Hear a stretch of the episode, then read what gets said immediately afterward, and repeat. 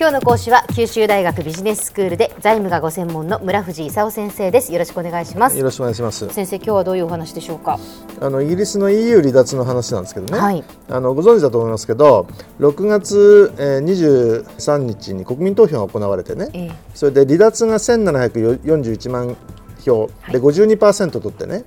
残留の1614万票だとか48%を上回っちゃったんですよ。えたった4%なんですけども、あの国民に国民投票をやってね離脱することになったということで、まあ、みんなびっくりしたんですけどえびっくりしたっていうのはまさか離脱派が勝つとは思わなかったっていうびっくりってことですか？あのアメリカとか日本とかね、えイギリスの外はみんな当然残留だろうとまずは思ってたんですね、えうん、そうですよね。ところがねみんながちょっとびっくりしたのはねイギリスでも当然残留だだろうと思ってたらしくてね特にそのリーダーのあのボーリス・ジョンソンっていう元ロンドン市長がいるんですけどね、はいはい。あのボーリス・ジョンソンだとかそのお友達って言われてるあのゴーブ司法大臣っていうのがいるんですけど、ええ。その2人もね離脱勝利ってきた途端になんか顔が青ざめたと。なんか勝っちゃったみたいだけどどうしようみたいなね。ということはですよ。その離脱派のリーダーであったにもかかわらず離脱派を引っ張ってきた2人であったにもかかわらず離脱派が勝つとは思っていなかったということですか？うん、それがちょっとね不思議な話でね。で普通はその、えーまあ、イギリスで国民投票までやって離脱が勝ったとええ。いうことであれば、これから EU に離脱の通告をしてねはい。通告から2年間で交渉しなきゃいけないことになってるんですよ、ええええでその、えー交渉すると、はい。でそれにあたっては離脱派の中から首相とか外務大臣が出てね、あの交渉するというのが当然のように思うじゃないですか。えところがキャメロン首相が、まあ、残留をあの推進しようとして、あの負けちゃったんでね、ええ。あの辞めたわけですよ、はい。でキャメロンの後の総理大臣誰にするか9月の初めまでに決めなきゃいけないんですけどとりあえず立候補募ってねみんなその、えー離脱派のボーリス対残留派のメイだと思ってたわけですよ。ええ。ところが離脱派のボーリスが私は立つのをやめましたって言ったんですね。でみんなちょっとひっくり返って驚いてね、でその理由の一つとしてはそのボーリスと一緒に離脱って言ってたゴーブさんがね、ええ。ボーリスじゃリーダーにならないから私が首相になりますって突然手を挙げたと。国民的に言うとなんかそのゴーブってボーリスを裏切って背中から切りつけたんじゃないのかと。いう話もあるんだけどそのボーリス自体がどうもそのまさか離脱に本当になるとは思ってなかったらしくてねあの自分が首相としてその離脱交渉するの嫌だったんじゃないかと。噂もあるぐらいなんですけど。で現状としてはボーリスは立候補してないしね。ゴーブはあの立候補はしてるんだけど全然人気ないんでね、あの勝てる見込みが全くないと。で多分残留派の名が勝つだろうって今言われてるんですね。はあ。であのそうするとその、えー9月の初めにキャメロン首相に代わってメイ首相ってのができるわけですよ。はい。でそうするとそのメイ首相も急ぐ必要はないって言ってるんでね。とりあえず残留派ですからね。もともと残留派だしね。メイ首相はさすがにあのキャメロンと一緒でね。あの離脱っていう国民投票の結果が出た以上ね、まあ、離脱はあのしましょうと。ただしそんなに急ぐ必要はないでしょうと。いうようなことを言ってると、で普通に考えれば離脱って決めたんだから離脱のリーダーがあの EU と交渉するとええ。いうのは当たり前なのにね。そうですね。そのトップリーダーのボーリスが僕出ないよって言っちゃった時点でねもう国民的に言うとなんかはしご外されたと。であまりにも無責任なんじゃないだろうかと。言ってイギリス国民も海外もちょっと開いた口が塞がらないと。いうのが現状ですね。まあ、7月、8月ずっとキャメロンですから、はい。キャメロンさんがその首相で離脱になりましたみたいな説明をね EU にしてると。で EU 的に言うと早く通告してくれと。で今までもねあのイギリスって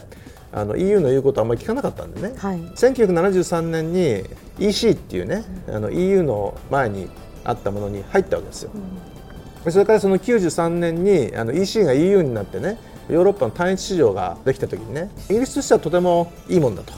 で戦後イギリス病なんて言われた時期があってね一時あの社会福祉士のやりすぎでねダメだった状況だったのがサッチャーが出てきて民営化したりね EU の中でドイツだとかフランスと戦うことによってね競争力がついてきたわけですよ。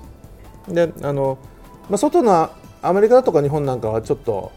ショックを受けてね、アメリカ的に言うと、まあ、アングロサクソンのパートナーですよ。日本的に言ってもそのイギリスから EU の単一市場を攻めると。いうことで1000社くらいねイギリスに工場を置いたんですよ。で日本人って英語しかできないですよ突然フランス語とかドイツ語とか言われてもねヨーロッパの拠点をフランスとかドイツに置けるかっていうとねそうもいかないわけですよ。これから突然なんかそのイギリスから輸出すると関税かかるみたいなこと言われちゃうとねどうしていいか分かんないと。いうことでこれからそのイギリスと EU がどういう交渉をしてくれるのかと。心配で心配でしょうがないという状況なんですよね。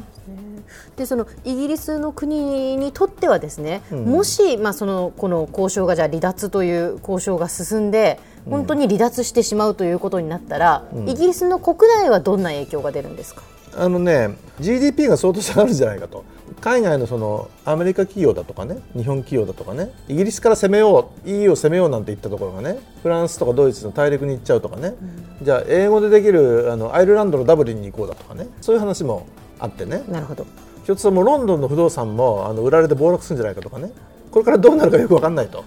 いうことで株もねずいぶん売られてイタリアスペインなんか10%ぐらい落っこったし、まあ、日本も結構落ちましたけどね。ということは本当にその離脱っていうことになったらやっぱりイギリス、うん、まあ、そのロンドンの国際的な地位はやっぱりガクンとこう下がるっていうことですか？ガクンと下がりますね。うん。そのもう一つだけ先生。じゃ、うん、イギリスが残留に EU 残留に転じるっていう可能性はどのぐらいあるんですか？あの、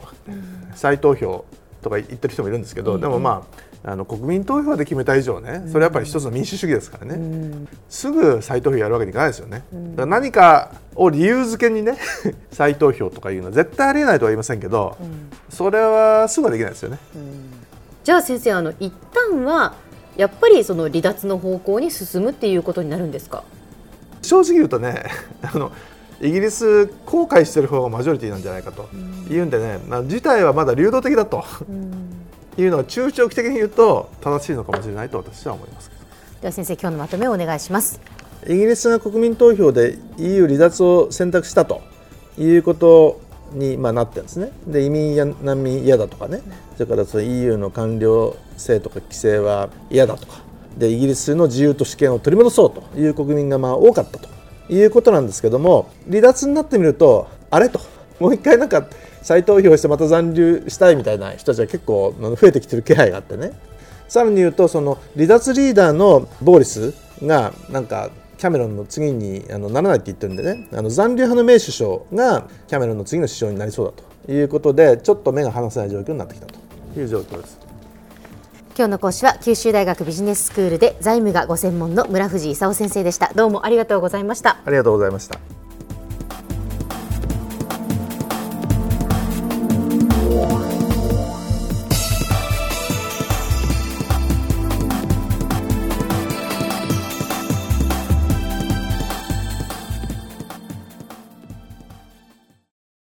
ゾクゾクグイグイメラメラつながる。ゾワゾワハラハラメキメキつながるズキズキ。モワモワホカホカつながる。キリキリ。ザワザワキュンキュン。ガンガン。ワクワク。ウズウズドキドキ。ルンルンバクバク。九州中のいろんな気持ちつなげます。九州から輝こう。キラキラつながる。 QTネット